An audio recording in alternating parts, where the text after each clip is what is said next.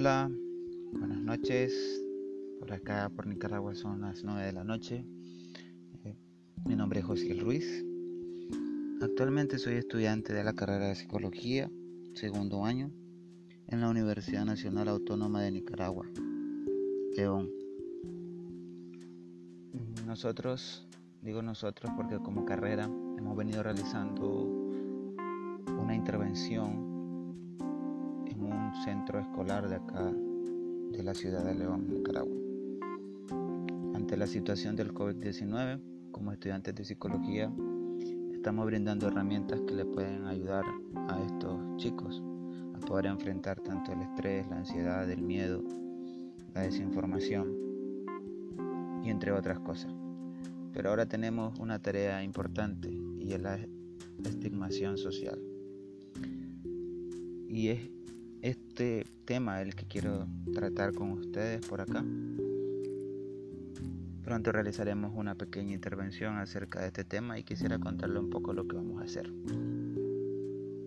Pues bien, para esto hemos leído un poco y nos hemos informado acerca del tema, desde herramientas que brindan algunas organizaciones como UNICEF, entre otras. Ahora vamos a explicar, voy a explicar, voy a explicar un poco acerca de lo, en qué consiste el estigma social asociado al COVID-19. Pues bien, según la UNICEF, el estima social en el contexto de la salud es la asociación negativa entre una persona o un grupo de personas que comparten cierta característica y una enfermedad específica. En un brote epidémico, esto puede significar que las personas sean etiquetadas, estereotipadas, que se les discrimine, que se les trate por separado y que experimenten una pérdida de estatus debido a una percibida conexión con una enfermedad. Ahora, es importante también señalar quiénes son los afectados por el estigma social asociado al COVID-19. Pues bien, desde mi punto de vista, quienes se ven más afectados son las personas con resultados positivos ante la prueba del COVID-19. Las personas que se han recuperado de dicha enfermedad han sido de alta o han sido dadas de alta del área de cuarentena. También el personal de respuesta de emergencia y profesionales de atención médica. Claro, también las personas con discapacidades o trastornos conductuales o del desarrollo que tengan alguna dificultad para acatar recomendaciones.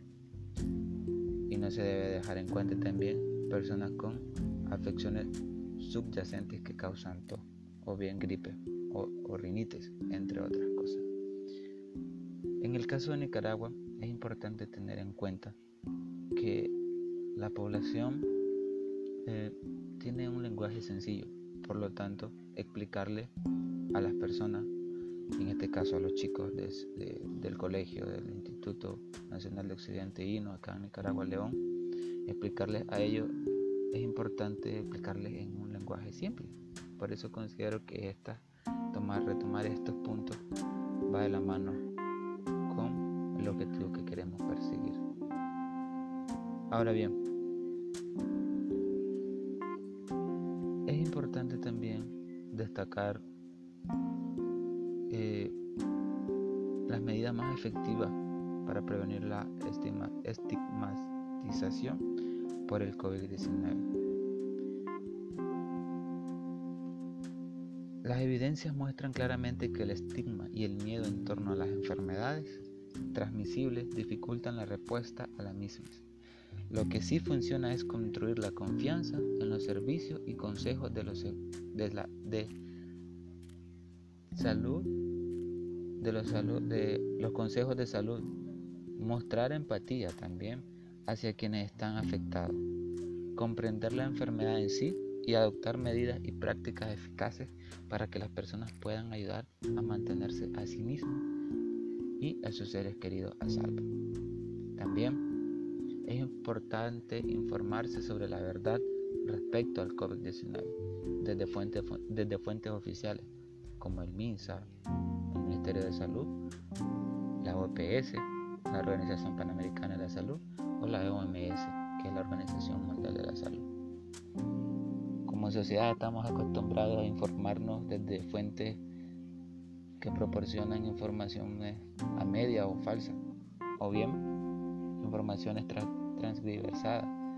Y muchas de nuestras informaciones eh, de una forma ilógica vienen desde los memes. Y esto repercute mucho en lo que nosotros eh, queremos aprender acerca del COVID-19.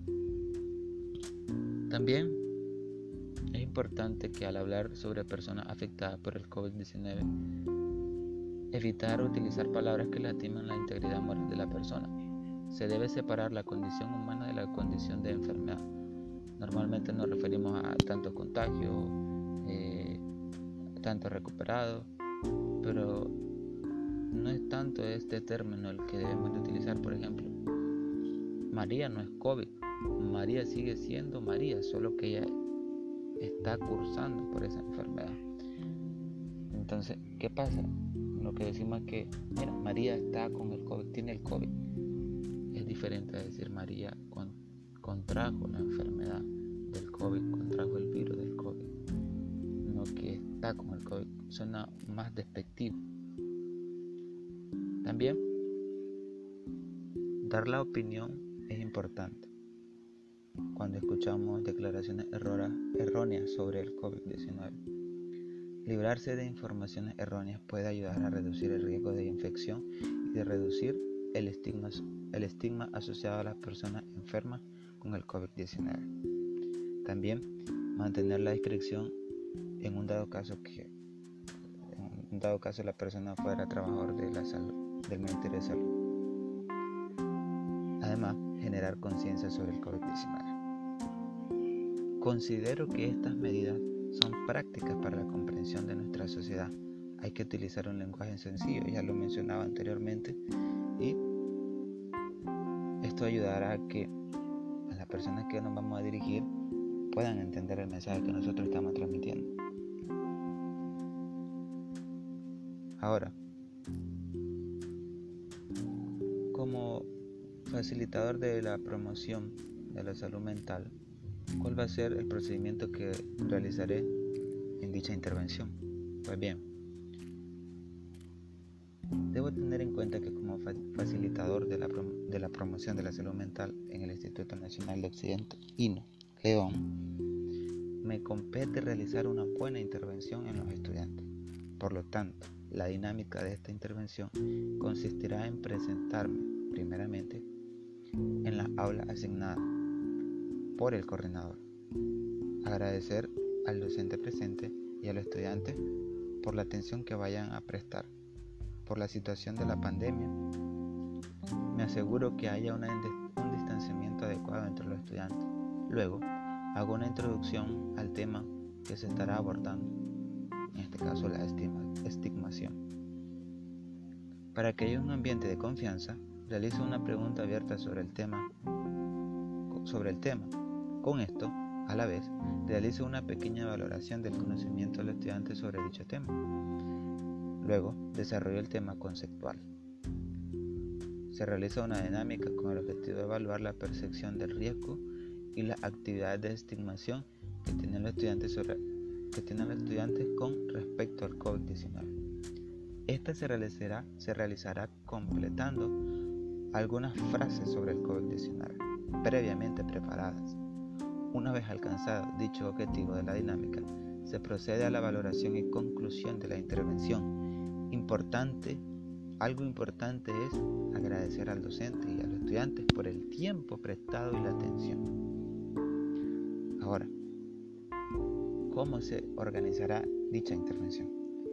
Como facilitador de la salud mental, trabajamos en equipo, a veces en pareja. En este caso trabajaré en pareja con uno de mis, compañeros llamado Fabio. Se llevará a cabo esta actividad. Sugiero que uno de los dos, podría ser Fabio, quien lleve a cabo la introducción de la actividad y en mi caso, Josiel, llevará a cabo la dinámica de dicha actividad, apoyado y secundado por Fabio. Para la conclusión, ambos tomaremos la palabra. dependiendo de la asistencia de los estudiantes, se podría abordar entre 4 a 2 chicos. Pues bien, este es el trabajo que como estudiantes de la salud mental, de la conducta humana, hemos venido realizando en, dicho, en dicho centro estudiantil. Y parte de lo que hacemos es esto. Pues, bien, agradezco por la atención prestada, esperando pues de que una, de una u otra forma esto haya aportado un poco al conocimiento sobre el COVID-19 y lo que nosotros como estudiantes estamos realizando desde nuestra universidad. Muchas gracias.